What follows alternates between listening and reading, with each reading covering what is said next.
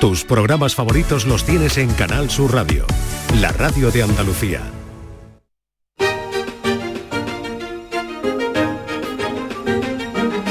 En Canal Sur Radio, Días de Andalucía, con Carmen Rodríguez Garzón.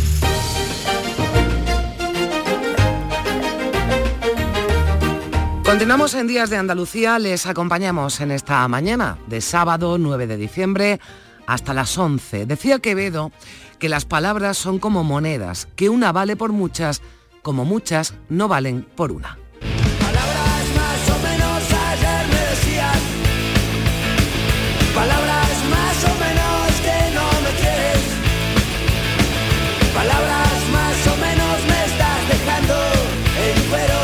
Pues habrán adivinado que hoy hablaremos de palabras, del lenguaje, porque hace unos días, como es habitual cada año, la RAE, la Real Academia Española, daba a conocer las nuevas incorporaciones al diccionario. Cookie, alien, machirulo, perreo o chunda chunda son algunos de los nuevos términos que se oficializan, por decirlo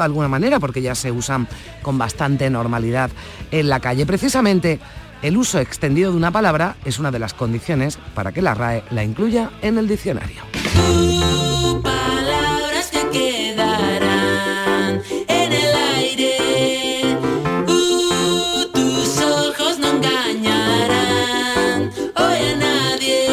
Hablaremos con Marta Torres, profesora titular del Departamento de Filología de la Universidad de Jaén y también le vamos a preguntar por el lenguaje inclusivo porque esta semana la Mesa del Congreso aprobaba por unanimidad un documento de recomendaciones para potenciar el uso de ese lenguaje no sexista en la Cámara. Por ejemplo, esa guía incluye propuestas como sustituir empleados por personal o ciudadanos por ciudadanía, así como diferenciar el uso del masculino y del femenino en la designación de y actividades, diputado, diputada o miembros del Congreso. Pero eso sí pide huir del uso de la arroba o la X en lugar de las desinencias de género o la E para las terminaciones.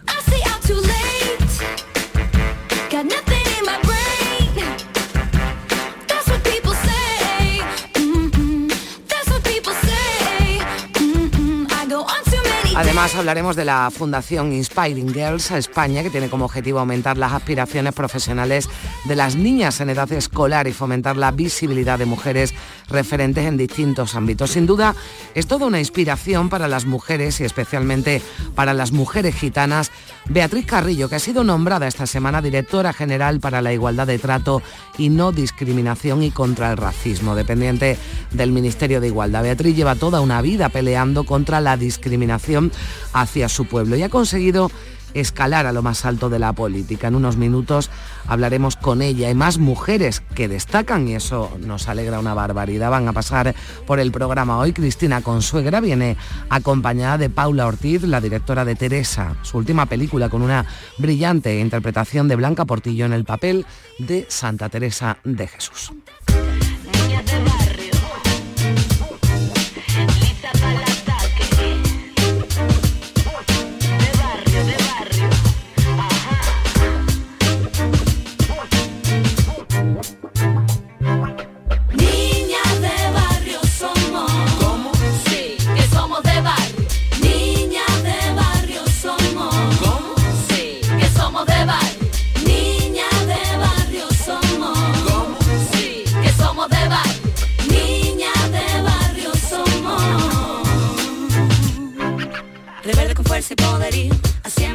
Pues lista para el ataque estará nuestra querida Nuria Gaciño a partir de las 10 cuando hablaremos del origen humilde de algunos de los futbolistas más famosos como Cristiano Ronaldo, Di María o Carlos Tevez, que no solo no esconden, sino que hablan abiertamente de ello y ayudan a los que fueron sus vecinos cuando eran niños antes de ser astros millonarios. De otros famosos también hablaremos en nuestro tiempo de música clásica con José Manuel Gil de Galvez. Tienen menos seguidores que los futbolistas, pero cada sábado el maestro está consiguiendo que nos enamoremos todos un poco más de la música, de la buena música. Hoy nos va a acercar a la figura del sevillano Francisco Correa de Araújo. Fue uno de los compositores y organistas andaluces más importantes de la época de transición entre el Renacimiento y el Barroco. Hay un cachito de luz en mi oscuridad. Hay un cachito de luz, cachito de luz, cachito de luz. Lo que siento por dentro Y sevillanos también son los SFDK con los que damos paso ya a todos los contenidos que les hemos avanzado para esta mañana de sábado en Días de Andalucía, un programa que produce nuestra querida María Chamorro y que realizan en Sevilla Manuel Fernández y en Málaga José Manuel Zapico. Yo nunca fui perfecta, diablos y santos que me atormentan. Puedes buscarme en la tormenta, siempre vuelvo al vendaval, traigo mi ofrenda. Una canción que sana que escribí en plena guerra. No hay verdad que me acarre, no hay senda que me atrape, no hay amor que me mate. Nací para transformarme, no para quedarme. Hay un cachito de luz en mi oscuridad. Hay un cachito de luz, cachito de luz, cachito de luz. Hay un cachito de luz en mi oscuridad. Hay un cachito de luz, cachito de luz, cachito de luz. Cachito de luz que los males ahuyenta, viendo pasar mi vida como en cámara lenta. Dime dónde estabas tú cuando casi revienta. Yo no soy endesa, mi energía no está en venta. Sigo en el sofá mascando un chicle de menta, ya no quedan sitios libres, primo, a ver dónde te sientas. Yo vengo del sur, aquí todo se aparenta y yo aparento ser una luz como de un metro ochenta. Las tientas, toco la fibra y los tonos que te contentan. Le gusta a tu mamá y a tu parienta. Hacer las cuentas, no es que me guste, yo es que estuve en los 90. Ovarios y pelotas, prima, tonos magenta. Hay quien casi lo consigue, quien ni lo intenta. Se escribe dos temas y cree que se ha inventado la imprenta. Yo flipo con esos pibes, no se dan cuenta, aunque cierren la persiana, entra. Hay un cachito de luz en mi oscuridad.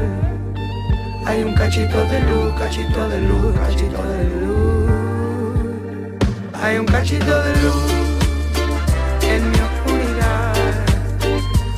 cachito de luz, cachito de luz, cachito de luz. Hay un cachito de luz. Hay un cachito de luz, cachito de luz, cachito de luz. Hay un cachito de luz. Hay un cachito de luz, cachito de luz, cachito de luz. En Canal Sur Radio, Días de Andalucía. La Navidad comienza con la primera logroñesa. El mazapán de siempre, artesano, tradicional. Mazapán de Montoro, bombón de mazapán, turrón blando o torta imperial. 70 años de historia compartiendo contigo lo mejor de la Navidad. Mazapanes de Montoro, la logroñesa. La Navidad en tu mesa. ¿Te apasionan los quesos? ¿Quieres acceder al patrimonio quesero andaluz en un solo clic? Con la app Proxy Queso Andaluz, descubre desde tu móvil los mejores quesos andaluces, las queserías o los mercados más cercanos. Descárgate Proxy Queso Andaluz y disfruta de los quesos andaluces, disponible para Android e iOS. Organiza Que es Andaluz, patrocina Junta de Andalucía y Gusto del Sur. Canal Sur Radio. ¿Juega tu equipo? No dejes que el tráfico te meta ni un gol. Que la gran parada del partido de hoy sea la de Tusam. Deja el coche en el banquillo y ve el partido con Tusam. Tusam, el mejor refuerzo de la temporada para tu equipo. Tusam, Ayuntamiento de Sevilla. ¡Ho, ho, ho! Llegó la Navidad y en el Centro Comercial Los Alcores lo celebramos con nuestro calendario de Adviento. Participa en nuestras redes sociales del 3 al 24 de diciembre. Hay un sorteo cada día. Consulta todos los festivos de apertura y eventos de Navidad en ctalcores.com. Además, te envolvemos tus regalos gratis. A92, salida 7, Alcalá de Guadaira, Sevilla. Centro Comercial Los Alcores. Mucho donde disfrutar. Foro Flamenco de Canal Sur. Antonio Reyes en familia. Este lunes 11 de diciembre te invitamos a disfrutar de una edición especial Navidad de nuestro Foro Flamenco. Desde las 7 de la tarde en el Teatro Fundación Cajasol. Entrada libre hasta completar aforo. Edición especial Navidad del Foro Flamenco de Canal Sur. Con el patrocinio de la Fundación Cajasol. Dicen que detrás de un gran bote del Eurojackpot hay un gran millonario. Esto, ¿y detrás de un gran millonario? Pues que va a haber un... Ahora Eurojackpot, el mega sorteo europeo de la 11, es más millonario que nunca. Porque cada martes y viernes por solo 2 euros hay botes de hasta 120 millones. Eurojackpot de la 11. Millonario por los siglos de los siglos. A todos los que jugáis a la 11, bien jugado. Juega responsablemente y solo si eres mayor de edad.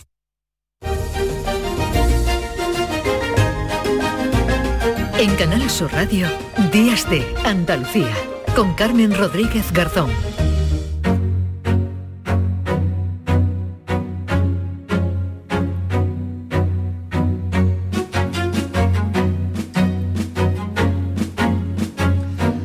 9 de la mañana y 11 minutos, eh, perreo, machirulo, chunda chunda, sexting, videoarbitraje, no binario, cookie, alien, bracket. Son algunas de las nuevas palabras que aparecen en el diccionario de la Real Academia Española que como cada año da a conocer los nuevos términos. La versión electrónica 23.7 del diccionario incorpora ya 4.381 innovaciones entre palabras nuevas, artículos, variaciones y supresiones. Vamos a saludar ya a Marta Torres, que es profesora titular del Departamento de Filología de la Universidad de Jaén y que colabora además en el programa Andalucía Educativa de RAI, de Radio Andalucía Información, que conduce nuestra compañera Charo Pérez. Eh, Marta Torres, ¿qué tal? Muy buenos días.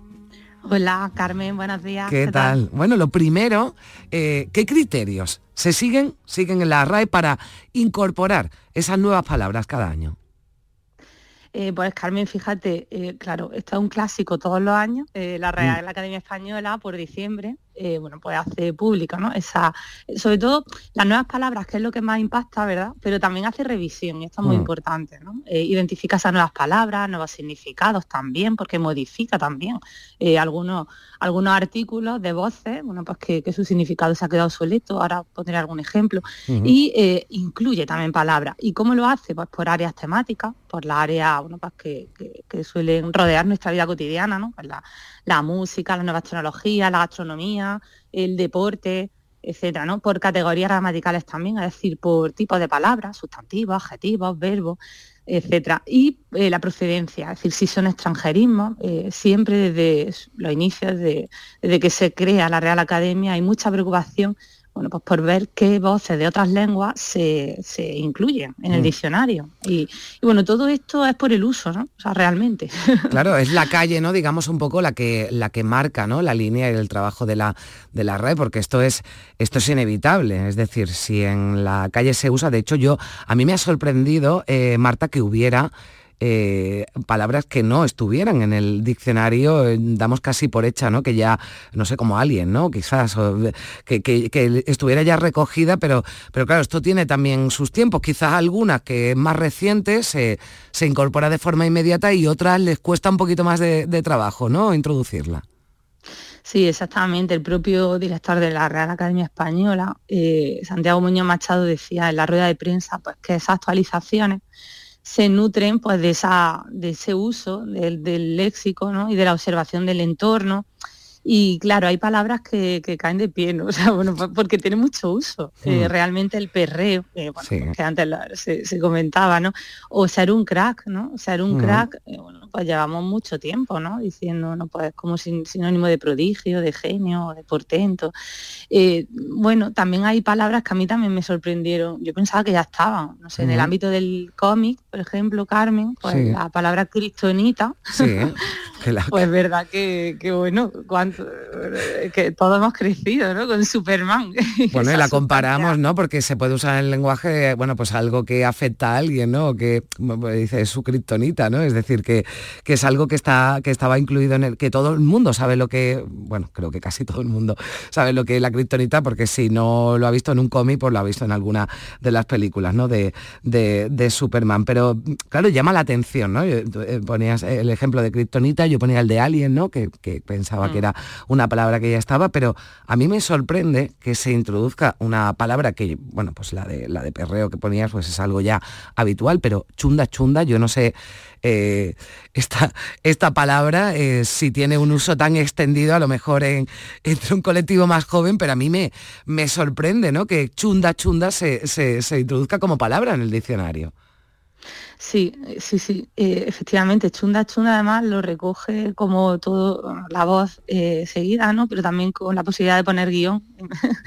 y es cierto que, yo en mi ámbito también, con colegas y amigos, pues también nos ha sorprendido. No sé si es una cosa generacional, pero eh, me temo que tampoco, no sé, habría que hacer encuestas, porque bueno, pues todo esto se, eh, bueno, pues es una cosa que se estudia, ¿no? Eh, porque bueno, he de decir que, también los académicos, bueno, pues tienen una serie de fuentes, bueno, pues de las que beben a la hora de revisar e incluir esos términos. Hay corpus, bancos de datos, hay un fichero histórico donde, bueno, pues a lo largo de todos los siglos hay más de 10 millones de papeletas, pues eh, todos los académicos han ido ahí dejando su trabajo, obras también de referencia, otros diccionarios, estudios del léxico.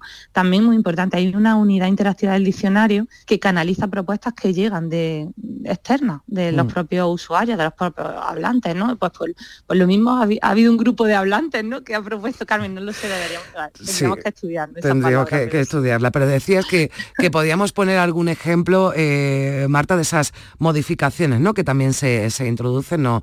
Eh, cuando se presenta la actualización ¿no? de esta versión 23.7, porque ya creo que la 24 eh, edición llegará en el 2026, ¿no? que es cuando se actualiza, digamos, por completo el diccionario, pero sí se van actualizando las, las versiones o las ediciones durante, durante, durante cada año ¿no? en, esa, en esa versión electrónica. ¿Qué modificaciones, qué ejemplo, por ejemplo, me decías que podíamos, que podíamos poner sobre la mesa? Sí, pues mira, eh, Carmen, en el ámbito de la gastronomía, que bueno, que, es común, ¿no? Y que todos bueno, pues tenemos aquí a la orden del día, eh, hay una palabra que a mí me gusta mucho, que es cochifrito, cochifrito, que modifica su significado porque desde, bueno, desde bien temprano la academia lo recoge como un guisado muy usado entre ganaderos y pastores. Decía que ordinariamente se hace de tajada de cabrito, cordero y después de medio cocido se fríe sazonándolo con especias vinagre y pimentón. Bueno, pues ha reducido y ha simplificado esa definición ha, eliminado este, esta nota de que se usaba entre ganadores y pastores, ¿no? Y ganaderos y pastores, y pone eh, cabrito, cordero o cochinillo cortado en tajadas que se cuece y después se fríe. O sea, se simplifica y además quita esa nota eh, que era importante en los orígenes del plato, que era bueno, pues un guisado eh, casi de aprovechamiento, ¿no?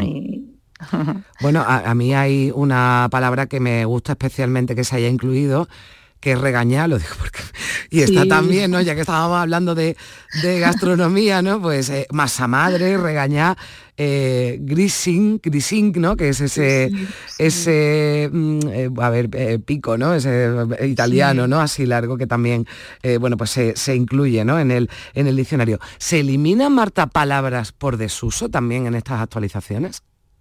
Bueno, a veces se eliminan y otras veces se marca eh, con la palabra de sus, o sea, con la etiqueta de sus, porque bueno, el diccionario eh, siempre que lo hemos consultado, bueno, pues seguro que muchas de, las personas que nos están escuchando eh, ve que tiene una pequeña marca antes de la definición, que es la que nos indica en qué ámbito se usa esa palabra, ¿no?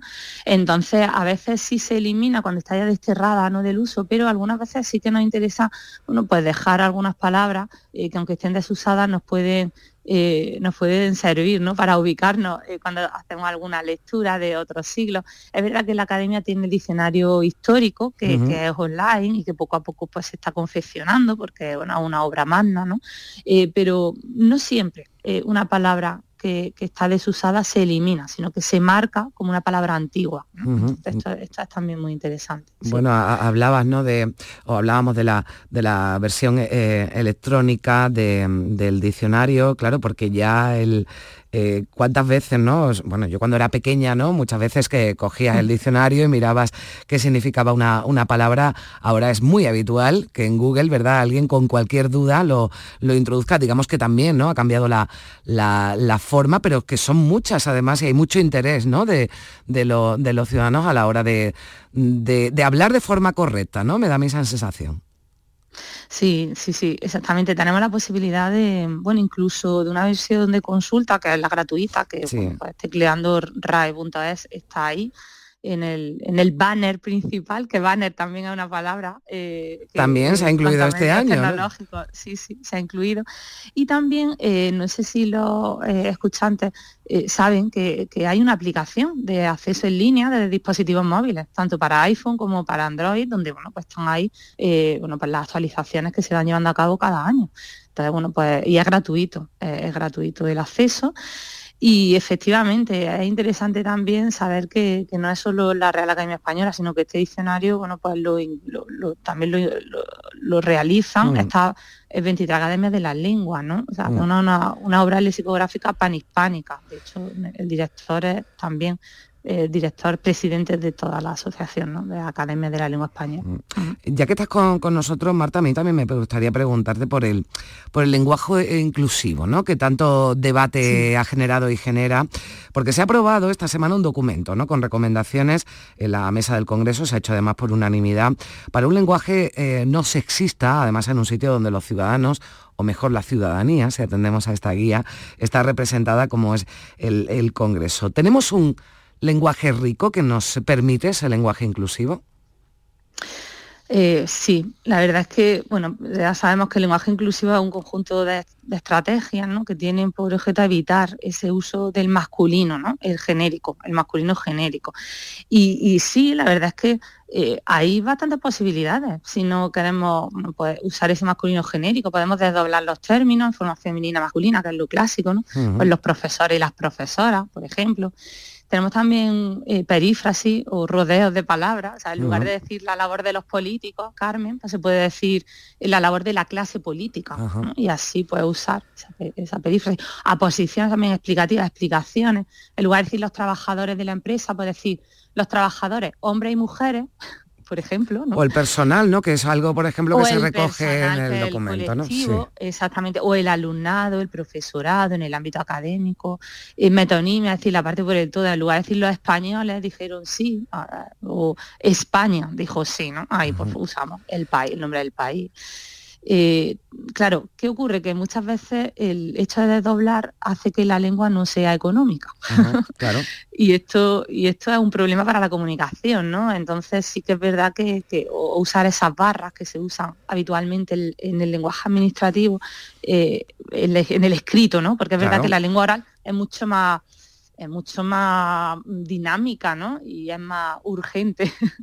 Entonces, bueno, pues consiste en eso, en usar, o por ejemplo, criatura en lugar de niño o, o niña o, o víctima, en fin, hay, hay posibilidades. sí, bueno, claro. pues hay una- un documento ¿no? que se ha elaborado para, para este fin, pero a mí me llama la atención, eh, en la guía se dice que hay que huir, que es algo, bueno, sobre todo en, en redes sociales, ¿no? Que, que usamos, pero que entiendo que será completamente incorrecto, ¿no? Que se usa la arroba o la, o la X, ¿no? Para sustituir la, la designancia de, de género, ¿no? Y también huir de esa E ¿no? que también se, se usa por parte de, de- algunos, de algunos sectores. Claro, eh, una cosa es el lenguaje eh, inclusivo de lo que estábamos hablando y otra es la, el mal uso ¿no? del- del lenguaje.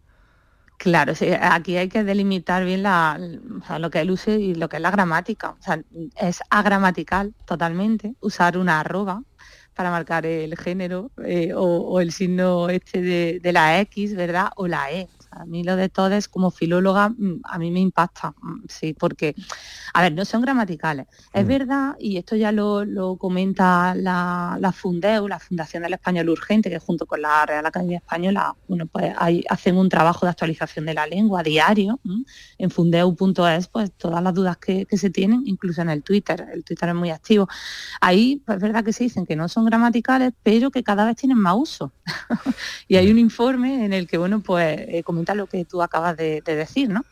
Eh, pero hay que tener en cuenta que no son gramáticas, es decir, cuando escribimos un correo electrónico, eh, bueno, pues o escribimos algún informe de tipo, bueno, pues académico, esas marcas no se pueden usar. Tenemos que optar por esas alternativas que hemos comentado anteriormente. Claro, es que eh, también, eh, bueno, está bien, ¿no? Y, y decías, ¿no? La, el, lenguaje hay que economizar, ¿no? Sobre todo pues en, algunos momentos porque nos lo permite, pero no tanto, que esto también lo hemos hablado aquí en otra ocasión, ¿no? Esos mensajes de texto, mensajes de, de WhatsApp de los que uno tiene que hacer, eh, a mí me ocurre de vez en cuando, sobre todo cuando es alguien más joven, ¿no? El esfuerzo que tengo que hacer para entender qué es lo que me quieren decir en ese, en ese mensaje. Y lo que yo he notado es que ya hay gente de cierta edad que al contrario, lo que se empeña es que el mensaje esté lleno, que no se use ninguna abreviatura, que se, que se escriba de forma correcta, con las, con las tildes, con las palabras acentuadas correctamente. Pero bueno, eh, eh, yo no sé si, si esto podría hacer pensar que, esa eh, economización del lenguaje ¿no? Tan, para, para, escribir WhatsApp pues, puede, sé, ¿no? llevar a la, a la gente más, más joven pues, en un futuro no saber leer o escribir, no saber escribir ¿no? correctamente.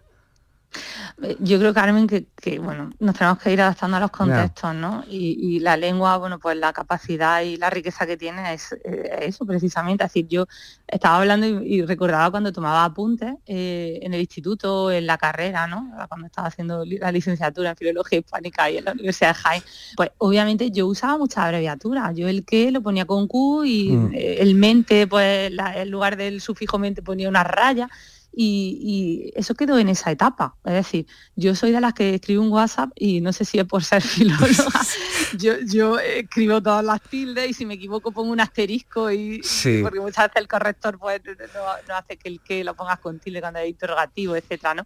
Eh, bueno, y, lo bonito es eso, ¿no? Que la lengua, bueno, pues tiene esa capacidad de adaptarse al contexto y sobre todo pues la lengua oral, ¿no? Y con esta mm. riqueza, estas variedades eh, orales que, que, el español tiene. En cuanto a lenguaje sexista, pues es verdad que hay que tener en cuenta a ver, eh, que, estamos viendo una transformación social diaria. Entonces ahí eh, esa transformación se hmm. deja huella en la lengua. Es decir, eh, entonces bueno, hay, hay femeninos que, hace pues 60, 70, 80 años pues no estaban en el diccionario, por supuesto, médica, abogada, arquitecta, pero hmm. ¿por qué? Pues porque la mujer se ha incorporado al mercado laboral, ¿no? Hmm. Entonces no hay que ser tan no sé, tan duros con, la lengua, ¿no? Porque la mm. lengua lo que es un producto social, Carmen, entonces va a ir variando. Pues lo, hemos visto con estas nuevas palabras que eh, están ya en el eh, diccionario de la Real Academia Española y que hemos eh, comentado aquí con Marta Torres, profesora titular del Departamento de Filología de la Universidad de Jaén y colaboradora, la pueden escuchar en el programa Andalucía Educativa de RAI con, con Charo Pérez. Marta, muchísimas gracias por estar con nosotros. Un saludo y buen día. Nada, gracias a vosotros. Adiós. 9 y 27 minutos.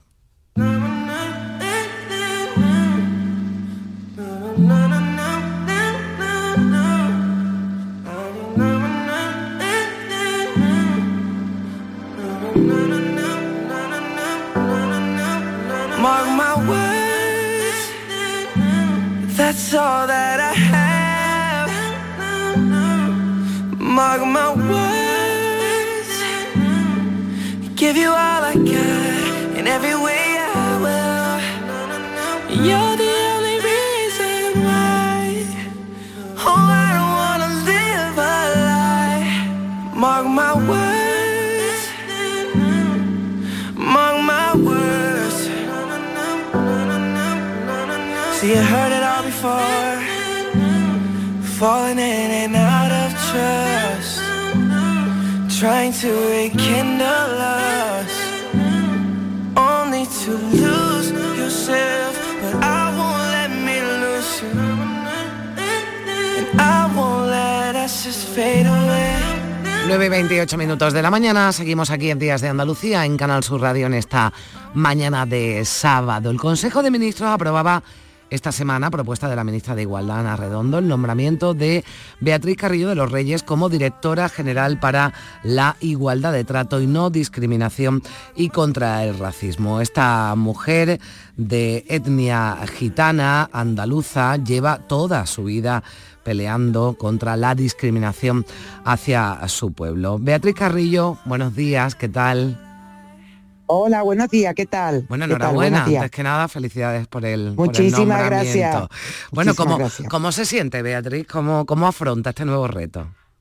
Pues con mucha responsabilidad, con mucha emoción, como cuando eh, ahora mismo estoy estrenando en este momento un cargo muy importante y además porque representa eh, significativamente un hecho en el que me he llevado muchísimo tiempo trabajando y ahora mismo, bueno, pues estar dentro del gobierno afrontando esta, este, esta nueva responsabilidad, sin duda alguna, es un paso importantísimo y sobre todo porque envía un mensaje también muy positivo entre mi gente y también, sobre todo, en muchos colectivos que todavía no tienen la visibilidad eh, merecida que deberían de tener y eso, bueno, pues al fin y al cabo yo creo que es un paso también importante y que lo, y que lo afronto además con eso, con mucha responsabilidad. Lleva días, lleva días en el cargo, pero tiene una dilatada carrera política y también de, lucha social, como digo, lleva días, tampoco le, queremos poner un compromiso, pero ¿qué, ¿qué, es lo primero que quiere hacer? ¿Cómo quiere, bueno, pues enfocar ¿no? este, este, este trabajo? Bueno, eh, la Dirección General, sobre todo dentro del Ministerio de Igualdad, eh, tiene como principio aplicar sobre todo la transversalidad de la igualdad de trato y la no discriminación. Como sabéis, eh, la legislatura anterior tuve además el honor también de ser como diputada eh, la ponente, donde he trabajado muchísimo, sobre todo en la ley de igualdad de trato y no discriminación que se aprobó, que es una ley histórica y que tenemos que trabajar sobre todo para desarrollarla, que es uno de los principales cometidos que voy a tener.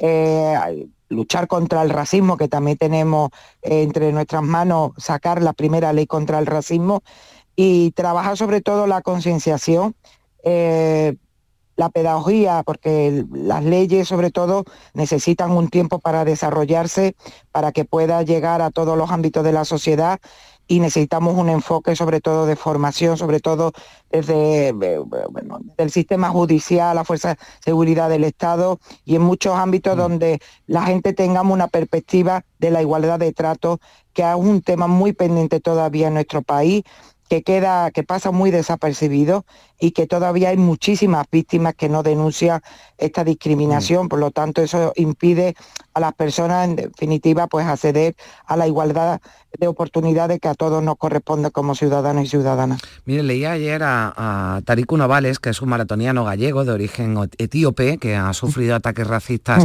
por ser negro, y decía, lo compartimos aquí, le pregunto si está de acuerdo, que España no es un país racista, pero sí hay muchos racistas. Totalmente, totalmente de acuerdo, al 100%. Yo no considero tampoco a mi país que sea un país racista, pero sí existe el racismo y hay que combatirlo porque hay, de hecho, eh, el racismo pasa, como decía anteriormente, quizá de manera muy soterrada eh, no es tan vista como otras luchas que sí existen y que están muy en el centro de las agendas políticas, pero el racismo aún creo que la gente lo tiene muy naturalizado y no lo asumen, ¿no? Porque el hecho de discriminar a alguien por su color de piel, por su condición étnica, por su edad, por su aspecto, eh, la gente lo considera como algo, como, como si fuera libertad de expresión. Y cuando se ataca a una persona por, por todo por diferentes condiciones no es libertad eh, de expresión, mm. es una agresión a los derechos humanos. Fíjese que, mañana precisamente eh, se cumple ¿no? el 75 aniversario de la Declaración Universal de, Derechos Humanos, ¿no? Eh, que recoge precisamente ¿no? pues esa, igualdad de, trato ¿no? y de no discriminación, bueno, pues en, sus artículos. Yo ponía de ejemplo, bueno, ponía de ejemplo, eh, me hacía referencia a lo que decía este deportista gallego de origen etíope, porque lamentablemente además el deporte eh, se ha convertido en un espacio en el que se ven, eh, y aquí en España y ocurre también en otros países de nuestro entorno, episodios racistas intolerables. ¿Qué planes tienen en, ese sentido? ¿no? Porque ya se lleva trabajando también desde el gobierno para, para erradicar ¿no? Eh, esos comportamientos pues racistas en, pues los Digo, hay que perseguir, eh, desde luego, este discurso de odio donde hay espacios que, parece que es muy permisible el expresar eh, con tanta impunidad eh, ataques contra personas eh, por sus diferencias y eso es intolerable en una sociedad tan avanzada como la nuestra, como, como puede ser Europa, donde todavía existe la luz pública incluso, ¿no? porque en el deporte quizás es el espacio donde más se visibiliza precisamente este tipo de escenario donde pues, provoca una indignación eh, masiva, ¿no? Porque nadie acepta tampoco este tipo de, de, tratos hacia otras personas por el hecho que seas diferente, ¿no? Y además que eh, nuestro país, que es un país muy diverso, Hmm. donde yo creo hay un, eno- un- un enorme mestizaje, sobre todo racial, y que todavía tengamos que estar discutiendo sobre esto, pues nos parece un poco eh, increíble, ¿no? Pero bueno, el combate contra el racismo, contra el machismo, la homofobia, yo creo que es una responsabilidad social, política, institucional, donde todos tenemos que de, de manera común, ¿no? Y trabajar sobre todo desde la educación, que ahí creo que hay mucho trabajo que hacer para que los valores y los derechos humanos siempre prevalezcan por encima de cualquier otra cuestión. Mm, Claro, porque la libertad de, de- de expresión, ¿no? y usted lo decía, la libertad de, de opinión no puede estar eh, reñida, no puede sobrepasar ¿no? esa discriminación. Lo No. digo porque las redes sociales, que tienen muchas cosas buenas, pero también sirven para que algunos indeseables, ¿verdad?, las usen para extender esos mensajes de odio. Totalmente. De hecho, mira, ha pasado desgraciadamente, ¿no? La actriz que ha, fallecido, Sí. Icía Castro. Yo estoy de verdad indignada. Cómo, cómo se le puede atacar a una persona por su aspecto físico, que incluso eh, habiendo fallecido siguen esa burla en las redes sociales, pero con un discurso que es que te echa la mano a la cabeza y dice, pero bueno, ¿a- ¿en qué se va a convertir esta sociedad si todo esto se está permitiendo? ¿no? Lógicamente la gente responde y, y sobre todo responde porque no se puede tolerar este tipo de expresiones, de humillaciones y además en un momento tan, tan delicado ¿no? para sus amigos, para su familia, para sus seres queridos. ¿no? El respeto a las personas tiene que estar por encima de cualquier asunto que nada además aporta ni contribuye. Y creo que nuestra democracia eh, precisamente no permite este tipo de cosas y la tenemos que trabajar entre todos y todas, ¿no? Pues creando además espacios donde la gente podamos expresar con libertad eh, lo mejor que somos, ¿no? Lo, lo que podemos eh, eh, decir en un- una cuestión de esta, eh, tenemos que combatirla entre todos. Antes hablábamos de la importancia del lenguaje para conseguir una sociedad ¿no? también más igualitaria y en muchas ocasiones además, eh, y usted lo sabe, colectivos que representan al pueblo gitano han pasado por aquí para alzar la voz, para pedir que se deje de usar Sí. términos que son despectivos y que no ayudan ¿no? a esa discriminación contra la que usted ya lleva Claro. luchando muchos años, ¿verdad?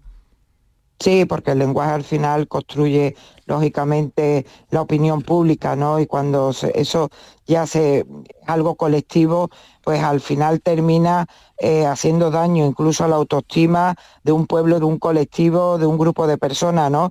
No podemos estar continuamente señalando a la gente eh, por, por el hecho de que, bueno, las personas no somos perfectas, los pueblos no lo somos y por lo tanto no- que no se puede destacar es lo negativo siempre y continuamente, que eso es lo que les pasa a las personas que somos, en este caso yo como gitana o cualquier otra eh, persona por el hecho de lo que sea, ¿no?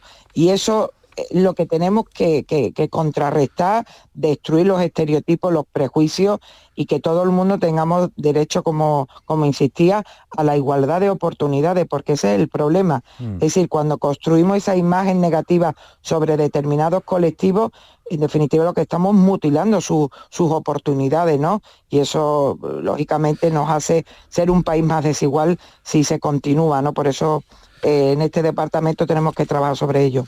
Bueno, eh, ha habido muchísimas eh, reacciones muy positivas por el nombramiento de, Sí, de sí, Beatriz sí. Carrillo, ¿no? Paso histórico, ¿no? Dicen, por ejemplo, desde la Unión del Pueblo Romaní hay que recordar eh, que Beatriz fue fundadora de la primera organización de mujeres eh, gitanas y, y universitarias y bueno, pues lleva Mm. eh, luchando, ¿no? Precisamente mucho- muchos años y sin duda, pues hablando de mensajes, ¿no? Positivos, creo que, que se logra, ¿no? Es lo que se transmite, bueno, pues alcanzando este puesto en el, en el gobierno. Yo le agradezco mucho a Beatriz porque lleva pocos días, ha aterrizado hace pocos días en el, en el, Sí. en el cargo, pero ya han visto que, que tiene claro cuál va a ser el trabajo que va a llevar, que va a llevar adelante. Le agradezco mucho que nos haya acompañado aquí en, en Días Y- de Andalucía en Canal Sur Radio. Sí, Y deja- déjame Sí. solamente claro. eh, daros las gracias también a Canar Sur, como tú indicabas, verdad que empezamos, empecé además fundando una organización de mujeres gitanas universitarias y que gracias al apoyo de Canar Sur,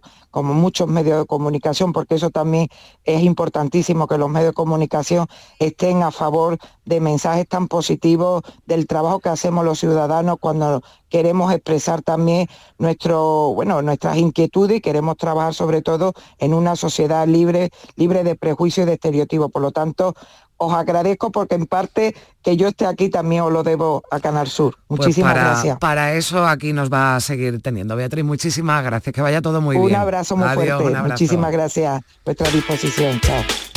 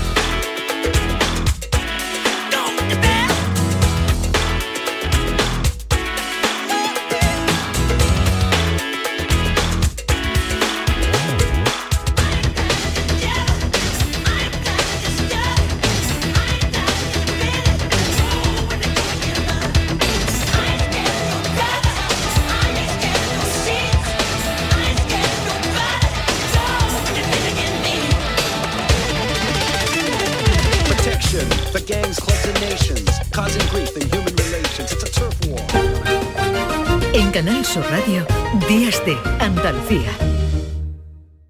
Codo a codo. Así perseguimos nuestras metas. Solo así las conseguimos. Rompemos barreras, superamos obstáculos. Así allanamos el camino, compartimos el camino, disfrutamos el camino. Porque contigo nunca estamos solos. Después de 85 años trabajando por una sociedad mejor para todos, en Grupo Social 11 tenemos claro que la igualdad de oportunidades se hace desde el respeto, codo a codo. Grupo Social 11. Úbeda ya dispone de tres puntos interactivos de información cultural, patrimonial, turística, gastronómica, hotelera y artesanal, con el objetivo de mejorar la información que se traslada a residentes y turistas. Operación 2.2 Úbeda Ciudad Inteligente. Estrategia de Desarrollo Urbano Sostenible e Integrado Úbeda Baeza 2020. Proyecto cofinanciado al 80% por el Fondo Europeo de Desarrollo Regional. Unión Europea. Una manera de hacer Europa. Foro Flamenco de Canal Sur. Antonio Reyes en familia. Este lunes 11 de diciembre te invitamos a disfrutar de una edición especial Navidad de nuestro Foro Flamenco. Desde las 7 de la tarde en el Teatro Fundación Cajasol. Entrada libre hasta completar aforo. Edición especial Navidad del Foro Flamenco de Canal Sur. Con el patrocinio de la Fundación Cajasol. Existe un lugar donde cada paso es una obra de arte, donde la tradición forma parte del futuro, donde el tiempo se detiene para disfrutar cada segundo. Hay un lugar en el mapa que es magia para los sentidos, en donde cada paso se convierte en una experiencia. ¿Y si nos regalamos Úbeda y Baeza? Dos ciudades, un destino. En Canal Sur Radio, Días de Andalucía, con Carmen Rodríguez Garzón. Cristina en la red.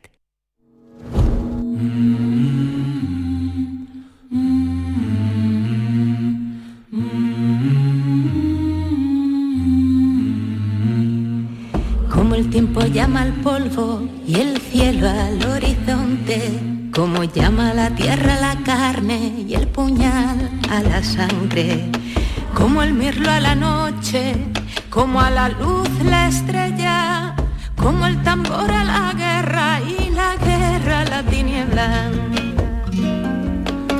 Cristina Consuegra, ¿qué tal? Buenos días. Buenos días, ¿qué tal Carmen? ¿Cómo estás? Bueno, pues mira, la mañana bien, eh, rodeada de, de mujeres, hoy todas somos mujeres, en la- al menos a, la, a, a Nos esta podíamos primera- acostumbrar a esto, ¿verdad? Sí, no, sí, ¿no? sí. La verdad es que, vamos, yo te lo estoy diciendo, pero, pero no, no, ni había caído, ni había caído. Tenemos eh, mujeres poderosas, eso nos gusta y son muchas las que también, ¿verdad? Te acompañan eh, algunos sábados, como es el caso hoy de una directora que de cine que yo diría que está completamente de moda, ¿verdad? Sí, bueno, más que de moda es... eh, Bueno, de moda en el buen sentido. Sí, sí, sí, sí.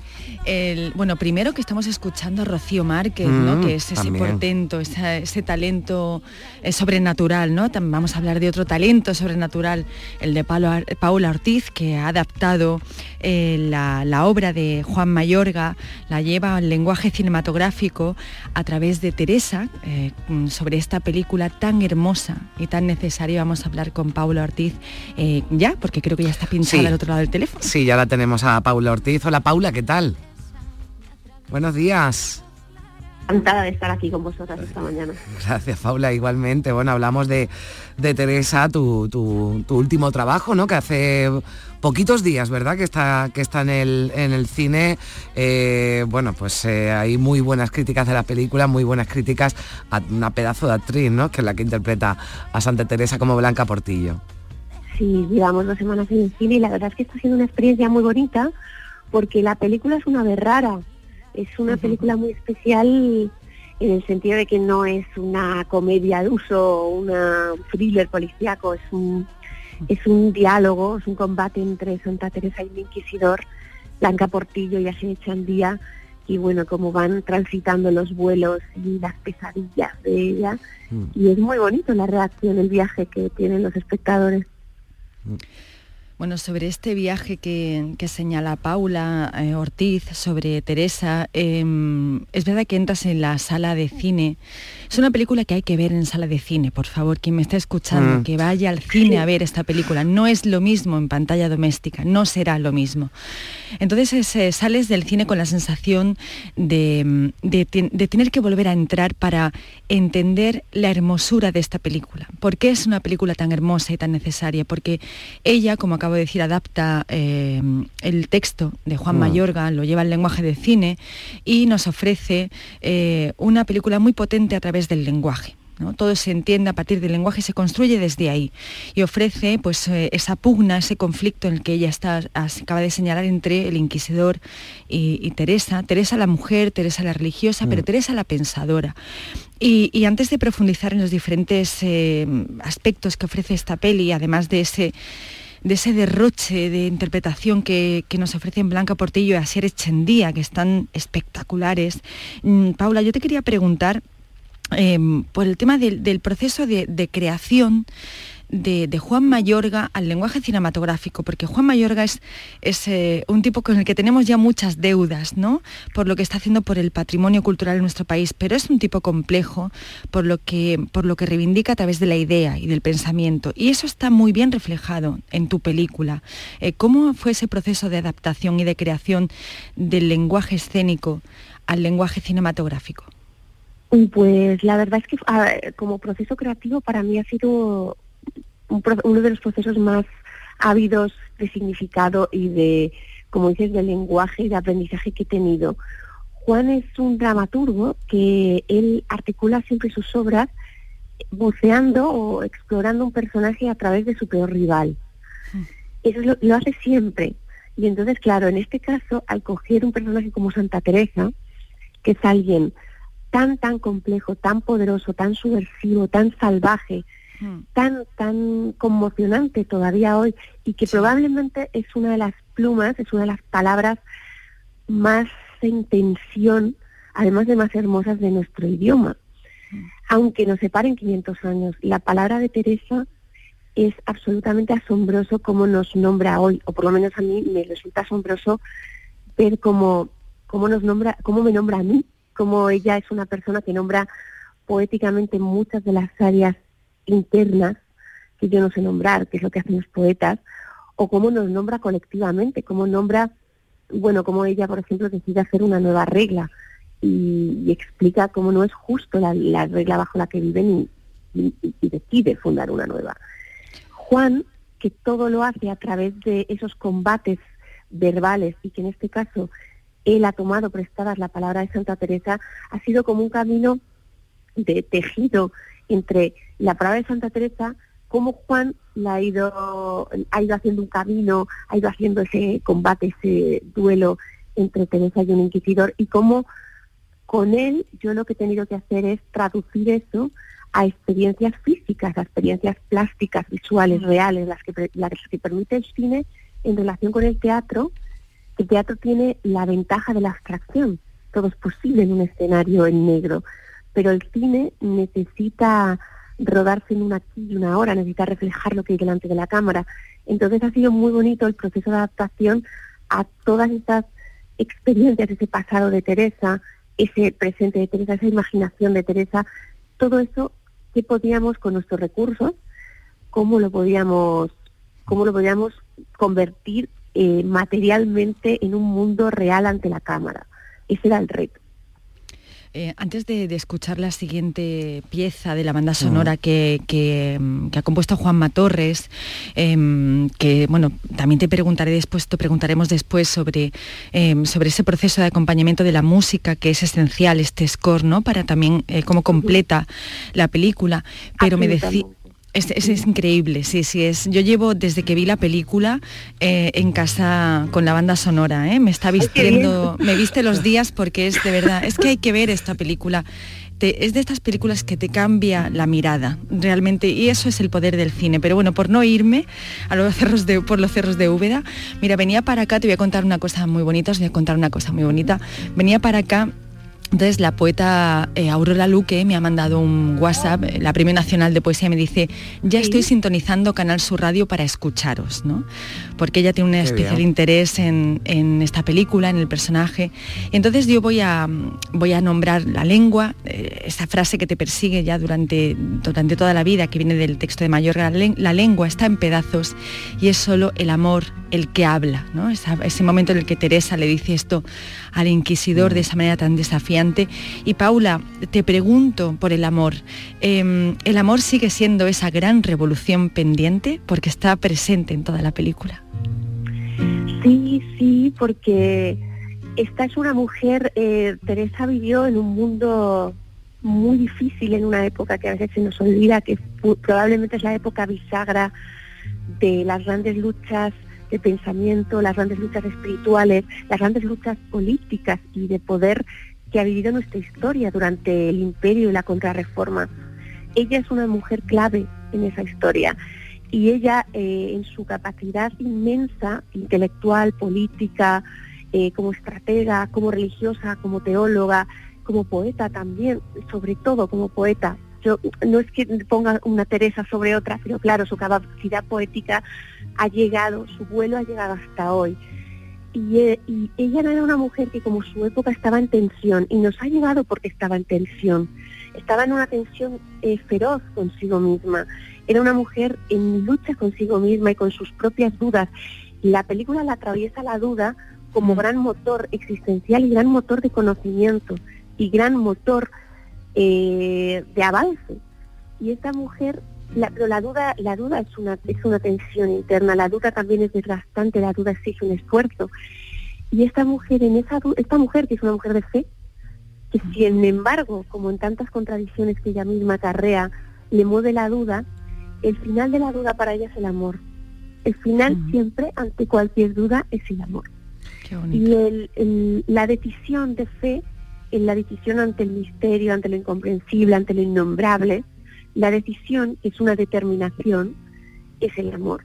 Y es muy bonito ver una mujer tan compleja, de tantísima, una mujer, bueno, tan, tan sencilla como le decía, ¿no? O sea, tan atada a la tierra, pero tan, con un vuelo tan elevado, que siempre la determinación es al amor, es al amor al- al- a ella misma, al prójimo, a lo que viene, a lo que vendrá, al mundo. Es, es, es- es- es- filosóficamente es apabullante esa decisión, además de emocionalmente y humanamente, en cualquier sentido humanístico, global, pero desde un punto incluso como pensadora que tú decías eso, antes es- a mí me parece una, una, en- una enorme pensadora por ese ansia de conocimiento que siempre desemboca en el amor. Es algo muy hermoso en ella. Eh, tuvimos, ¿verdad, Cristina, a, a Kitty Mamber hace unas semanas Sí. con nosotras por su papel en, en Mamá Cruz, ¿no? Y, y yo le preguntaba algo que, que te planteo a ti también, eh, Paula. ¿Cómo, ¿Cómo afrontas, se te plantean dudas cuando llevas al cine a una eh, santa, ¿no? Como Teresa, por si alguien pudiera sentirse ofendido en un tema tan sensible como el religioso? A ver, eh, creo que es- hay mu- de- estamos, somos hijos de una cultura y estamos en un momento tan maniqueo, tan de brocha gorda, tan de que te tiene, tan de obligarte a situarte en un asunto o en un aspecto, en este caso, por ejemplo, la religión, cuando la película no es una película sobre religión, es una película, mm, eh, sí es una película sobre espiritualidad y es una película sobre las grandes preguntas que no podemos contestar antes y después de nuestra existencia y durante la existencia. Y ya todas esa- esas ansias eh, de unión a lo sagrado, de la mística, que, que todos los poetas de su momento traducen a través de lo erótico y de lo tanático, en realidad es, como dije antes, es una película sobre la duda, sobre la determinación o sobre la fe y sobre el amor. Pero como está traducida a través de una monja católica de hace 500 años, eh, eh, es verdad que todo el mundo dice cómo, en- y además una monja que ha sido muy, muy tergiversada y muy manipulada y que todos la hemos querido nuestra, cada época la ha querido suya y de su argumentario, porque es una mujer que ya en su época estuvo a punto de ser quemada, pero a los 10 años de su muerte fue convertida en santa y en Mm. símbolo de, del catolicismo, del imperio y, y- y- y, bueno, a lo largo de nuestra historia ha sido símbolo de Franco, ha sido símbolo nacionalsocialista, pero ahora es reivindicada como símbolo feminista, como símbolo anarquista, la reivindicó Sender, la ha reivindicado Cristina Morales, y, y la- ella es tan compleja, ella es eh, eh, tiene tiene una capacidad tan fuerte a la hora a la hora de nombrar las grandes sombras del ser humano que todo el eh, como dice Walter Benjamin es un ángel de la historia puede ser leída bajo cualquier em, bajo cualquier ideario bajo cualquier agenda política cultural emocional Eh, y eso es algo que yo reivindico que nos liberemos de eso al acercarnos a un Mm. personaje como Teresa eh, Juan Mayorga dice que es más importante lo que Teresa tiene que decir de nosotros que lo que nosotros tengamos que decir de ella y apropiarnos de ella. Entonces, sí es cierto que da mucha responsabilidad acercarse a un personaje así por lo significativo y por lo poderoso, lo potente y por lo interpelativo que sigue siendo hoy. Pero aún así, precisamente creo que en, una, en un momento como el actual hay que acercarse a personajes tan complejos que acarrean contradicciones, es el, para mí el motor de la ficción, que miran donde nadie quiere mirar, que se pregunta lo que es muy difícil preguntarse, y lo de que casi ninguna ficción quiere preguntarse, y que abren brechas en temas como, por ejemplo, la espiritualidad, que en la cultura en España es un tema bastante tabú o bastante dormido, muy comprensiblemente porque la, reli- la religión ha estado atada en nuestra historia reciente a, a- a la dictadura, por ejemplo, ha, ido muy, muy presente. Y eso lleva una carga muy represiva para muchas generaciones. Pero es cierto que también para generaciones posteriores, y yo hablo desde, yo no soy creyente, pero sí tengo una, una yo tengo una, una voluntad de exploración muy fuerte y una ansia de exploración muy fuerte en esas áreas de conocimiento de la espiritualidad. Y me interesan los teólogos, las teólogas, los pensadores como Teresa. Mm. Entonces yo sí reivindico navegar esas aguas porque creo que las, las llevamos todos ahí sin, sin, sin solucionar y, y son las preguntas que, que de vez en cuando hay que hacerse. Bueno, nos eh, quedamos ya sin tiempo, ¿verdad, Cristina? Estamos escuchando pues eh, la banda sonora, ¿verdad? La banda sonora, sí, que sí. recomienda Cristina ponérsela en casa y acudir al cine, ¿eh? que no vale. Sí, al cine, hay que verlo Al en el cine. Es una experiencia, es una película llena de, de símbolos, muy simbólica, eh, con actores y actrices que están, Greta Fernández está soberbia, ¿no? Eh, de verdad es una película profundamente hermosa Pues- para un tiempo tan poco dado a lo hermoso, o sea, por eso Bueno, hay que reivindicarla. Pues eh, ahí nos quedamos con esa recomendación y agradecemos a Paula Ortiz que nos haya atendido en esta mañana de sábado. Paula, muchísimas gracias. Muchas gracias a vosotras. Sí recomiendo al cine porque, como decía Cristina, es una experiencia sensorial total. Es muy importante el, el sonido y la música tanto como la imagen. Y entonces Sí, el sí. viaje envolvente de los sentidos en el cine se vive con más intensidad. Pues ya lo saben, incluyanlo en sus eh, planes. Cristina, Paula, gracias. Buen fin de semana, un besito. Llegamos a las 10 de la mañana, boletín de noticias y continuamos en Días de Andalucía.